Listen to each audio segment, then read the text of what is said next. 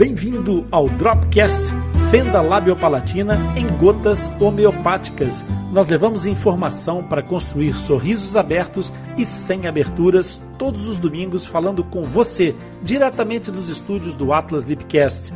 Vem comigo, eu sou Rony Furfuro, médico dentista e coordenador da equipe multidisciplinar de tratamento de fenda labiopalatina do Atlas Lipcast. Aqui no Dropcast eu vou responder, vou explicar e comentar um fato, uma dúvida sobre fenda labiopalatina, aquelas dúvidas que aparecem mais frequentemente e que se transformam numa pedra no seu sapato. Então, se você quiser que o tio Ronda responda a sua dúvida, pode enviar um e-mail para o nosso back-office atlaslipcast.com que o Zaqueu estará aqui para te representar, você que é mãe, você que é pai de fissurado, ou você mesmo que é fissurado, você tem aqui o Zaqueu para te representar e trazer as suas perguntas para que o tio Rony responda. Mas se você quiser participar diretamente, também pode entrar diretamente na nossa live. Agora, se liga no que o Zaqueu tem para te dizer. Olá, meu nome é Zaqueu sou fissurado e reabilitado e vou trazer as perguntas que você nos envia para o Sr. Rony responder e explicar. O Atlas Lipcast é o único podcast totalmente dedicado às anomalias congênitas da face, especialmente a fenda lábio-palatina. Agora, se é a tua primeira vez aqui e se gostares do nosso conteúdo, não te esqueças de subscrever o nosso podcast e ativar as notificações. E isso é muito importante para nós. Para você não custa nada, basta clicar aí num botãozinho e dizer que gostou ou fazer o seu comentário. E isso vai fazer com que os motores de busca percebam a relevância desse assunto e daquilo que nós produzimos para você. E então, vamos ao que interessa. E o que interessa, antes de mais nada, é dizer boa noite, Zaqueu! Boa noite, eu sou Rony, tudo bem? Tudo bem contigo? Tudo bem também, graças a Deus. É, antes de mais nada, boa noite a todos. Hoje, hoje nós temos uma pergunta de uma, mais uma, um paciente. E ela faz a seguinte pergunta. Meu nome é Samantha Ferreira o meu filho tem, isso ano. Ele tem uma, ele tem a voz normal. Ele é fissurado nos dois lados, o lábio leporino, o lábio palatino. Entretanto, gostaria de saber se mesmo ele não tendo a voz inasalada, é recomendável ele passar pela forma? E, ou, ou não. Amo seu podcast. Sou sua fã. Muito bem, muito obrigado. Muito obrigado a Samanta Ferreira. Muito obrigado pela, pelas palavras tão simpáticas em relação a esse, a esse Dropcast. O nosso Dropcast, Zaqueu, que vai ajudando muitas pessoas por esse mundo fora. Felizmente, essa é, um, é uma das alegrias que a gente tem, é, é poder ajudar essas famílias a não manter dúvidas que são importantes para a reabilitação dos seus filhos e poder levá-los a um sorriso aberto e sem aberturas. Bom, Zaqueu, para responder à questão da, da Samanta, quando ela refere que tem o filho fissurado e que tem a fissura bilateral, ela refere que tem a fissura do lábio. Se não tem fissura palatina, a partir dessa criança pode ter menos problemas com a fala no que diz respeito ao escape do ar, o que não quer dizer que não possa ter um problema de ressonância, ou seja, de voz anasalada. Isto são dois conceitos que é preciso é, discernir, diferenciar. A voz com uma, uma tendência a soar mais anasalada, ela pode acontecer pela comunicação anterior da, da, da parte anterior do palato ser fissurado, quando a fissura do lábio ela é completa e até rompe a parte da, da gengiva, onde nascem os dentes, ou seja, do rebordo alveolar. Por aí pode haver comunicação de ressonância nasal. O escape nasal acontece quando a fenda palatina atinge todo o palato e afeta também o palato mole. Então, lá atrás, o ar que vem dos pulmões para produzir a fala acaba por escapar pelo nariz e não sair diretamente pela boca. Dito isso, se ela refere que a criança tem a fenda bilateral e que é do lábio, essa criança poderá, de fato, como ela diz, que é, sem saber se falando sem a voz anasalada será recomendável ir a fono, ou seja, a terapia da fala? A resposta é sim, claro que sim.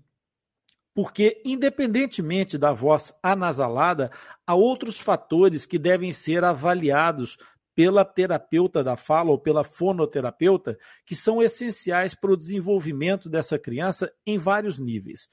O primeiro e o mais elementar é que se ele tem uma fissura do lábio, ainda por cima bilateral, nós temos duas cicatrizes nesse músculo orbicular, ou seja, nesse, nesse lábio superior, que vão alterar a dinâmica de função desse lábio, vão alterar o modo de trabalho desse lábio. E aos cinco anos, essa criança tem todo o seu processo de crescimento pubertário ainda pela frente, ou seja, ela vai aumentar de tamanho e as cicatrizes não aumentam de tamanho como os outros tecidos. Então, as cicatrizes têm a tendência a ficar com uma retenção de crescimento, o que vai fazendo com que aquela zona da cicatriz sofra um encurtamento desse tecido, especialmente quando ela não é bem trabalhada. E o que, que é isso de trabalhar a cicatriz? Isso é uma das competências das fonoterapeutas. É ensinar as crianças fissuradas e os seus pais ou cuidadores a fazer é, massagens nessas cicatrizes que permitam que as cicatrizes ganhem, ganhem maior elasticidade, ganhem maior capacidade de desenvolvimento e acompanhamento da, da, do desenvolvimento de crescimento dos tecidos que estão à sua volta. Então, é essencial que a terapeuta possa fazer esse trabalho, porque a fonoterapeuta, seja ela, é, é, ela que esteja preparada, esteja bem informada na área da motricidade orofacial, da miofunção, da função muscular, para que essa terapeuta também possa, para além de trabalhar as massagens que vão dar é, melhor elasticidade e forma a esse tecido, vão ensinar esse tecido a trabalhar corretamente também. Por quê? Porque o lábio tem uma função importante nos pontos articulatórios de alguns fonemas, de alguns sons que nós produzimos. São os chamados sons bilabiais. E se o lábio superior começa a sofrer um encurtamento ou uma redução da sua, da sua capacidade de trabalho, essa criança poderá começar a desenvolver algumas, algumas alterações é, de, de pontos articulatórios. O que, é que são os pontos articulatórios? São os pontos de encontro de estruturas que produzem determinados, é, determinados sons pela interrupção da passagem do ar. Então, quando nós fazemos a letra B, nós fazemos um encontro bilabial que faz com que o ar se acumule dentro da cavidade oral e que exploda, fazendo esse efeito. Assim como no P também acontece a mesma coisa. São encontros, são articulações bilabiais. Se a criança não tiver capacidade de trazer o lábio inferior e o superior para se encontrarem numa zona adequada, o que vai acontecer é um de dois processos. Ou ela vai transportar o lábio inferior, no caso do paciente fissurado, mais do que o seu caminho habitual, para poder atingir o lábio superior que não fez o seu trabalho de forma competente, ou então vai encontrar um ponto articulatório compensatório. O que, que ela vai fazer? Ela vai fazer a articulação labiodental. Então, ela vai substituir o lábio superior pela arcada dentária superior. Todas essas alterações articulares acabam por trazer, de alguma forma, uma, uma consequência de alteração das forças que atuam sobre as arcadas dentárias, e isso pode trazer consequências até para o alinhamento dos dentes. Isso para não falar de outras funções que essa criança também poderá ter necessidade, como, por exemplo, o trabalho de respiração, de deglutição, ok? Por isso, não é só a nasalidade da fala que leva as crianças fissuradas a consulta de fonoterapia. Por isso que resposta, a resposta para a sua, sua questão, Samantha, e agradecendo mais uma vez a gentileza do seu, do seu eh, comentário sobre, sobre o nosso Dropcast, é que sim, o seu filho deve de fato ir à consulta de fonoterapia.